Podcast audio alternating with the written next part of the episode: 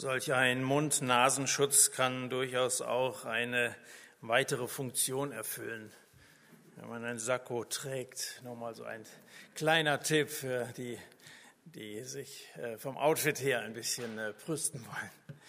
Ich möchte Sie alle ganz herzlich begrüßen. Ich freue mich sehr, dass ich heute Morgen hier zu Gast sein darf, aus Dillenburg in Mittelhessen heute Morgen gekommen. Nils Sperlich und ich, wir kennen uns schon lange. Wir haben einige Jahre im gleichen Dorf, äh, ein Ortsteil von Dillenburg gewohnt und äh, daher die Einladung. Freue mich sehr, äh, Sie hier äh, kennenzulernen. Ähm, ich will dir danken unter den Völkern und deine Gnade reicht, soweit der Himmel ist. Das passt auch so schön zu der zu der Wochenlosung oder dem Wochenspruch, der über dieser heute anfangenden neuen Woche steht. Johannes Kapitel 1, Vers 16. Von deiner Fülle haben wir genommen Gnade um Gnade.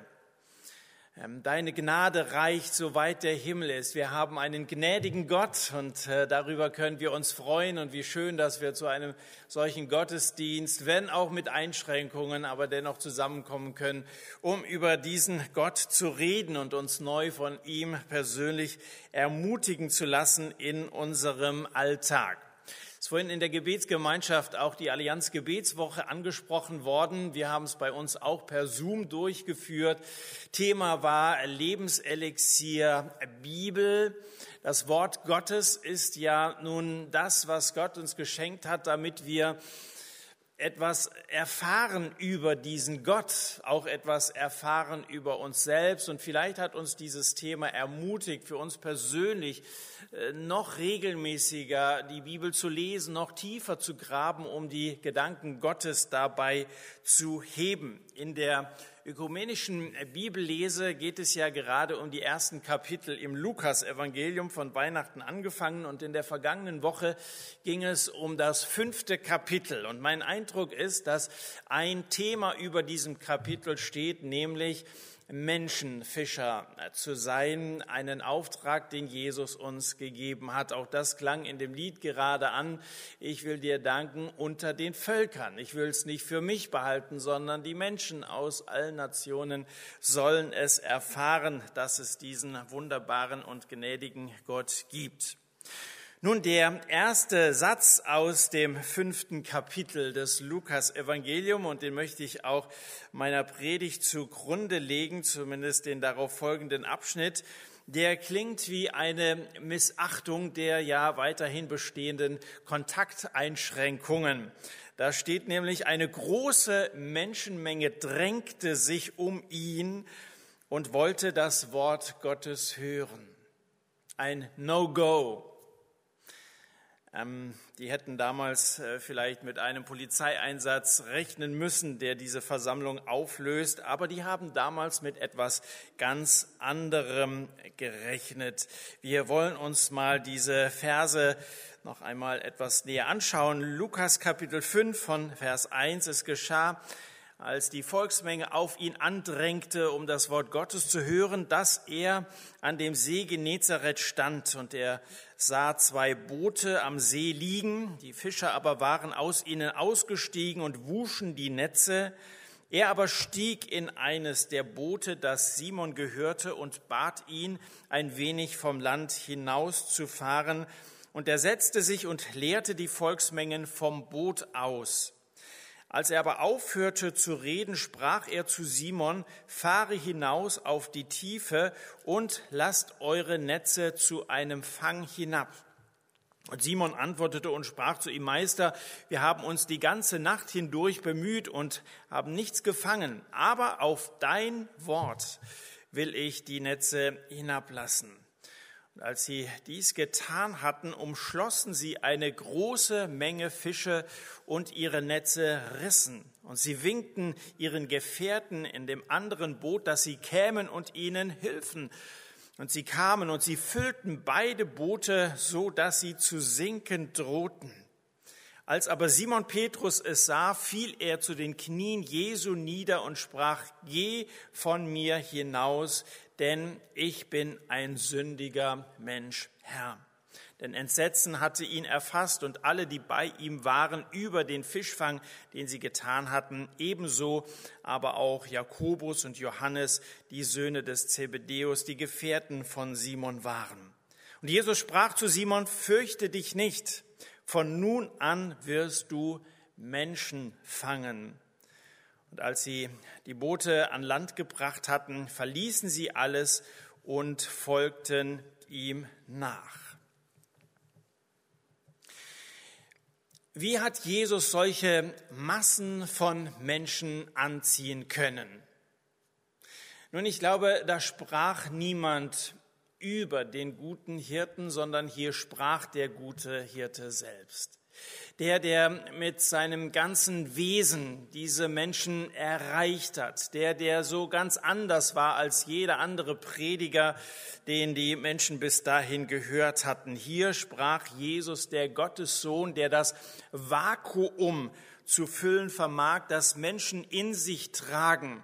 Gerade dann, wenn sie in einer Krise stecken, merken Menschen, dass ihnen etwas fehlt, dass es äh, etwas Größeres, weiterreichenderes gibt, dass es äh, zu erstreben gibt als diese Welt, die so, so empfindlich ist, diese Welt, die vergänglich ist, diese Welt, die durchsetzt ist von Viren und von vielem anderen, was uns schadet.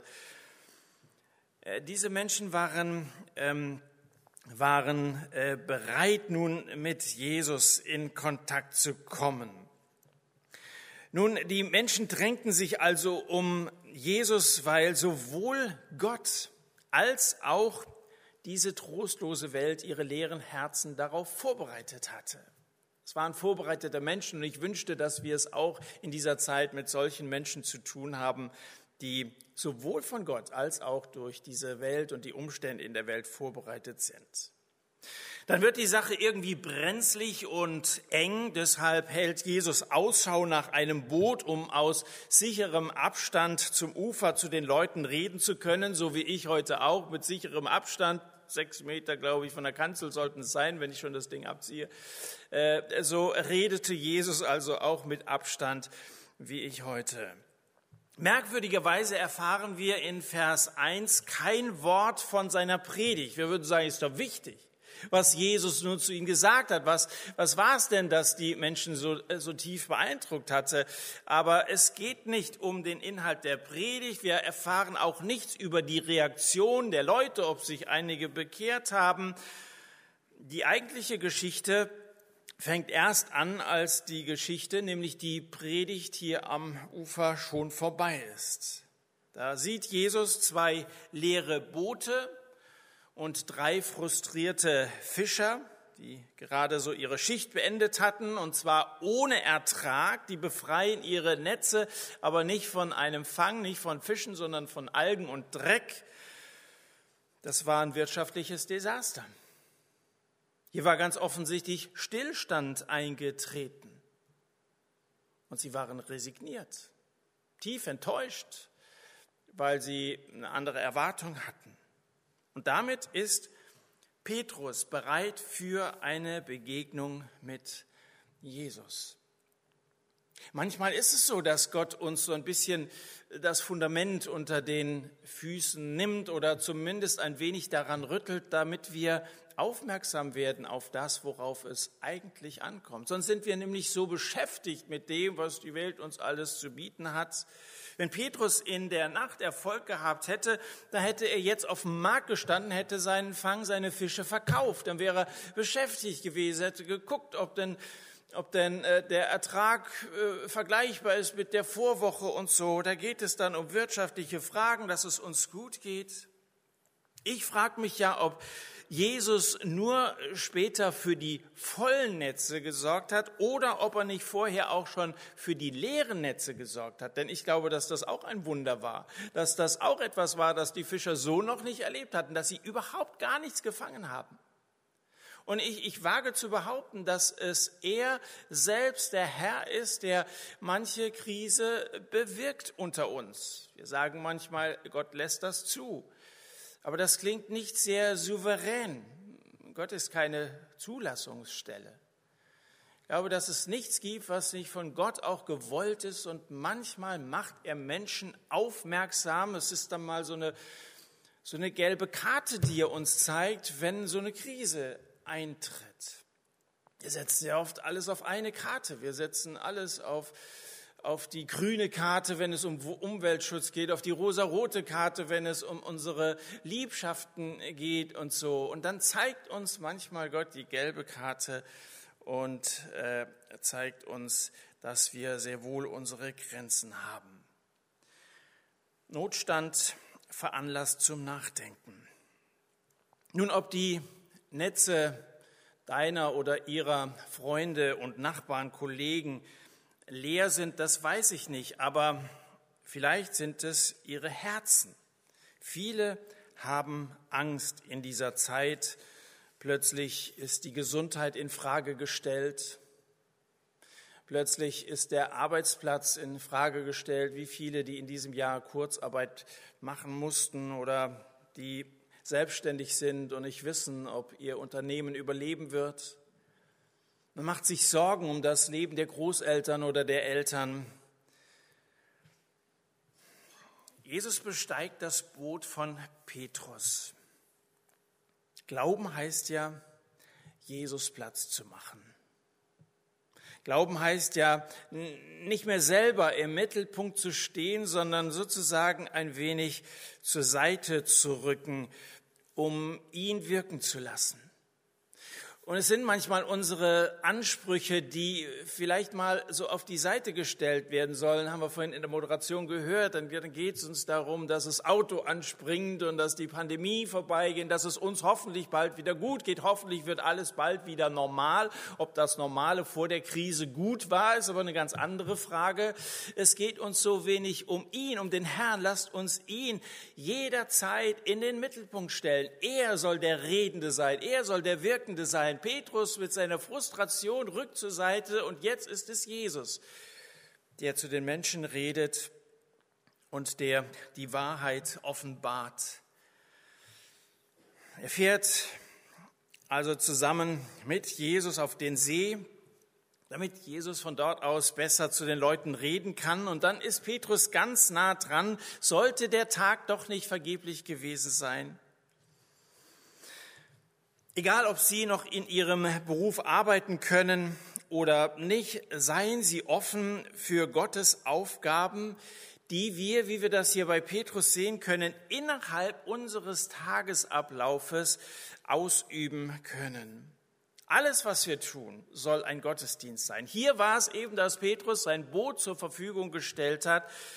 Und du machst deinen Job, du schraubst unterm Auto oder du pflegst Kranke das sind ja Tätigkeiten, die Nichtchristen genauso gut tun können wie Christen auch.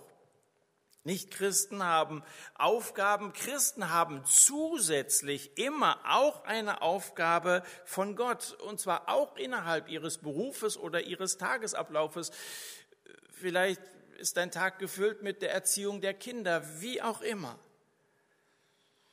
Paulus schreibt, ihr Sklaven, gehorcht euren irdischen Herren mit Furcht und Zittern in Einfalt des Herzens als dem Christus, dient mit Gutwilligkeit als dem Herrn und nicht den Menschen. Aus Gott heraus, sagt Paulus, werdet ihr Gutes tun. Epheser 6 ist das. Und für Gott tätig zu sein, musst du nicht so wie Nils oder ich in den vollzeitlichen Dienst gehen, um zu sagen, jetzt kann ich dem Herrn mit meiner ganzen Zeit und mit meiner ganzen Energie dienen. Martin Luther hat gesagt, dein Stand mit Gottes Wort geschmückt ist ein heiliger Stand. Bei den Ständen, da ging es eben um die unterschiedlichen Berufsgruppen und äh, wie man auch einander gesehen hat, höher oder niedriger stehend, ganz egal in welchem äh, Job du tätig bist oder wie dein Tagesablauf aussieht. Mit Gottes Wort geschmückt ist es ein heiliger Stand. Egal wo, man kann Gott immer und überall dienen. Und hoffentlich schauen wir nicht nur sehnsüchtig auf die Zeit vor März letzten Jahres und sehnsüchtig auf das Ende der Pandemie, sondern hier, jetzt, heute. Das ist übrigens Lukas Kapitel 4, so, also die Texte vorher, falls Sie in der Bibellese hier mit drin sind, dass Jesus in der Synagoge von Nazareth gesagt, heute ist diese Schrift für euren Ohren erfüllt. Heute. Das ist eine gute Auslegungspredigt, wenn es einem gelingt zu sagen, das, was hier steht, das gilt jetzt, jetzt in diesem Moment. Und lasst uns es jetzt umsetzen. Lasst uns jetzt Jesus Mittelpunkt sein und nicht warten auf irgendwann einmal, wenn wieder bessere Zeiten eintreten. Die Predigt auf dem Boot ist zu Ende. Jesus wendet sich an den Küster, also an den Steuermann des Bootes. Fahr jetzt weg von der Küste, fahr hinaus auf den See, werft dort eure Netze zum Fang aus. Sehr sachkundig ist das nicht, was Jesus hier vorschlägt, weil Fische äh, fischt man normalerweise nicht mittags. Und Fischer pflegen auch nicht mitten auf den See zu fahren, sondern eher an den Rand. Man fischt so im seichten Gewässer. Aber Petrus erwidert, Herr, wir haben zwar, füge ich hinzu, die ganze Nacht gearbeitet, nichts gefangen. Ich sehe keine allzu große Chance, dass wir jetzt etwas fangen werden, aber auf dein Wort hin will ich es gerne versuchen. Aber wenn du es sagst, und hier komme ich nochmal auf das Lebenselixier der Bibel zurück, wenn, wenn ich äh, also in meiner täglichen Bibellese einen, einen Hinweis bekomme für, äh, für etwas, was in meinem Leben besser laufen könnte, dann will ich es tun, dann will ich das auch umsetzen und leben. Und das, was Petrus hier sagt, das klingt nicht nur höflich, sondern ganz und gar hoffnungsvoll. Andere hätten wahrscheinlich den Außenbordmotor angeworfen, hätten während sie Richtung Ufer tuckern zynisch gemault. Vergiss es, zehn Stunden haben wir umsonst gearbeitet. Wahrscheinlich gibt es überhaupt keine Fische mehr in diesem See. Oder es gibt keinen Sinn in diesem Leben. Ich bin so tief enttäuscht. Oder Petrus hätte antworten können, bitte versuch nicht, mich zu belehren. Ich weiß, wie man Fische fängt. Predigen und Fischen, das ist zweierlei. Das eine ist dein Job, das andere ist mal, ich red dir nicht rein, wenn du predigst. Red du mir bitte auch nicht in mein Geschäft rein. Wir wollen ja manchmal klüger sein als Gott. Da hat Gott am Sonntag mal so seine 20 Minuten Redezeit. Aber ansonsten sind wir so die großen Macher. Als im März letzten Jahres die Fußball-Europameisterschaft um ein Jahr verschoben wurde, hat Joachim Löw mit nachdenklichem Blick in einem Video gesagt, der Mensch denkt immer, dass er alles weiß und alles kann. Das Tempo, das wir die letzten Jahre vorgegeben haben, ist nicht mehr zu toppen gewesen. Und dann spricht er davon, dass Gier, Profit und immer mehr und bessere Resultate im Vordergrund standen und schließt diesen kurzen Video mit der Aussage, wir müssen uns hinterfragen. Wir müssen uns hinterfragen. Eine gute Erkenntnis. Hoffentlich bleibt ein Mensch nicht nur bei dieser Erkenntnis, sondern kommt dann auch zu ganz neuen Ergebnissen, wenn er sich mit dem, was mehr ist als eben unser Profit, äh, beschäftigt. Petrus stellt dem, was Jesus sagt, alles andere hinten an. Seine Vernunft, seine Erfahrung, die er natürlich als Fischer hatte, seine aktuelle Resignation, er wird demütig. Nun, wenn Petrus in der Nacht den Fang gemacht hätte, da hätte er sich das selber zugeschrieben, obwohl der Fang auch dann von Gott gewesen wäre. Aber jetzt, da er das über den Verstand gehende Wort von Jesus erfüllt und äh, daraufhin Erfolg hat, da ist es plötzlich klar, es ist nicht die Fähigkeit von Petrus, sondern es ist Gottes Segen. Es ist seine Gnade aus seiner Fülle haben wir empfangen. Das sind ja Johannes und Petrus Erkenntnisse gewesen in der Begegnung mit Jesus. Gnade um Gnade. Das macht dankbar. Das macht demütig. Und das macht dienstbereit. Was dann geschieht, das ruft Staunen und Furcht hervor. Simon und seine Gefährten fangen so viele Fische, dass Netze und Boote es nicht mehr fassen können. Und auch die Männer können es nicht fassen. Petrus ist erschrocken über die Macht und die Realität Gottes. Dann wirft er sich vor Jesus auf die Knie und sagt, Herr, geh von mir, ich bin ein sündiger Mensch, durch und durch schlecht, mit mir ist nichts anzufangen. Jesus sagt, ein Sünder bist du? Da kann ich dir helfen. Jesus geht nicht weg, geh fort von mir, hatte Petrus gesagt. Nein, er wendet sich nicht ab, er wendet sich Sündern zu, weil er sie liebt. Wegen ihnen ist er ja gekommen. Das ist in Vers 32 des fünften Kapitels hier zu finden. Da sagt Jesus, ich bin gekommen, um Sünder zur Umkehr zu rufen. Deshalb ist Jesus zu Weihnachten geboren. Deswegen hat er unter uns gewirkt. Und dann findest du so im Verlauf des Kapitels, vielleicht hast du es in der abgelaufenen Woche gelesen, zwei unterschiedliche und auch bewährte Arten von Evangelisation, von äh, der Umsetzung dieses Auftrags, Menschenfischer zu sein. Da sind einmal vier Freunde, die einen Mann auf kreative Weise zu Jesus schleppen. Es gibt auch in dieser Zeit kreative, gute Möglichkeiten, das Evangelium übers Internet, über manche anderen Wege in die Häuser von suchenden und fragenden Menschen zu tragen. Und eine andere Idee aus diesem Kapitel ist Levi, der ja berufen ist, spontan Jesus nachfolgt, der dann in seinem Haus eine Corona-Party, ich meine eine, eine Sünderparty äh, durchführt inklusive eines pharisäischen Polizeieinsatzes und so äh, ab Vers 27. Lies mal dieses Kapitel und lass dich inspirieren, wie du Menschen erreichen kannst in dieser Zeit mit dem Evangelium, weil Menschen gerade jetzt nach etwas anderem suchen und danach fragen. Petrus bekennt, ich bin ein sündiger Mensch. Wie kommt einer zu dieser Erkenntnis? Zur Evangelisation gehört ja, dass ein Mensch sich erstmal als Sünder erkennen muss, bevor er dann Jesus als Retter annehmen kann. Und dann fragst du manchmal die Leute, glaubst du, dass du ein Sünder bist? Und falls dann noch jemand zögert, dann fügst du hinzu, alle haben gesündigt und erlangen nicht die Herrlichkeit Gottes. Aber Sünde wird von uns selten definiert. Was ist das eigentlich? Da war mal ein reicher Mann, der kommt mit der Frage zu Jesus, guter Lehrer, was muss ich getan haben, um ewiges Leben zu erben? Wunderbare Frage. Und dann redet Jesus überraschenderweise von Gesetz, zählt fünf der zehn Gebote auf. Äh, heißt es nicht, aus Gesetzeswerken wird kein Fleisch gerechtfertigt, Galater Kapitel 2. Warum geht Jesus da so stark auf das Gesetz ein? Nun, weil das Gesetz ein wesentlicher Bestandteil des Evangeliums ist, denn durch Gesetz kommt die Erkenntnis der Sünde. 1. Johannes 3, jeder, der die Sünde tut, tut auch die Gesetzlosigkeit. Und Sünde ist Gesetzlosigkeit. Das ist Sünde. Das Wort Sünde verliert seinen Sinn, wenn das vom Gesetz Gottes gelöst wird.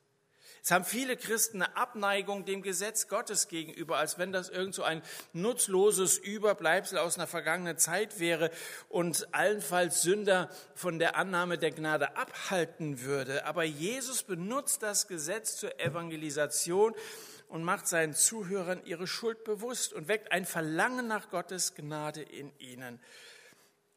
Natürlich muss man das Gesetz dann auf die Situation jeweils anwenden. Das macht Jesus, wenn er sagt, geh hin, verkauf alles, was du hast, gib es den Erlös den Armen und buchstabiert so dieses Gebot, du sollst nicht begehren, in das Leben dieses jungen Mannes hinein. War das seine Sünde? Ja.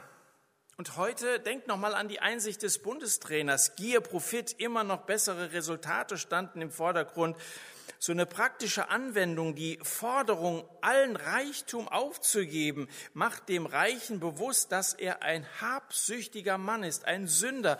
Wer sind wir denn als Menschen gewesen, bevor wir zur Erkenntnis gekommen sind, dass es etwas Höheres, Größeres gibt?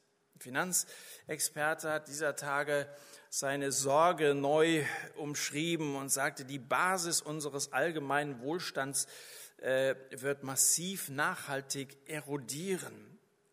Die leeren Netze, mit denen vielleicht viele bald dastehen werden, weil sie, weil sie, weil die Existenz, ihre Existenz bedroht ist, sind eine Chance, dass Menschen sich von der Gier abwenden und Jesus zuwenden. Ich habe im April einen Anruf bekommen von einer Frau, fragte mich, äh, machen Sie in dieser Zeit äh, auch Besuche? Ich habe gesagt, wenn wir die Abstandsregeln einhalten, gerne. Ja, sie hätte so viele Fragen.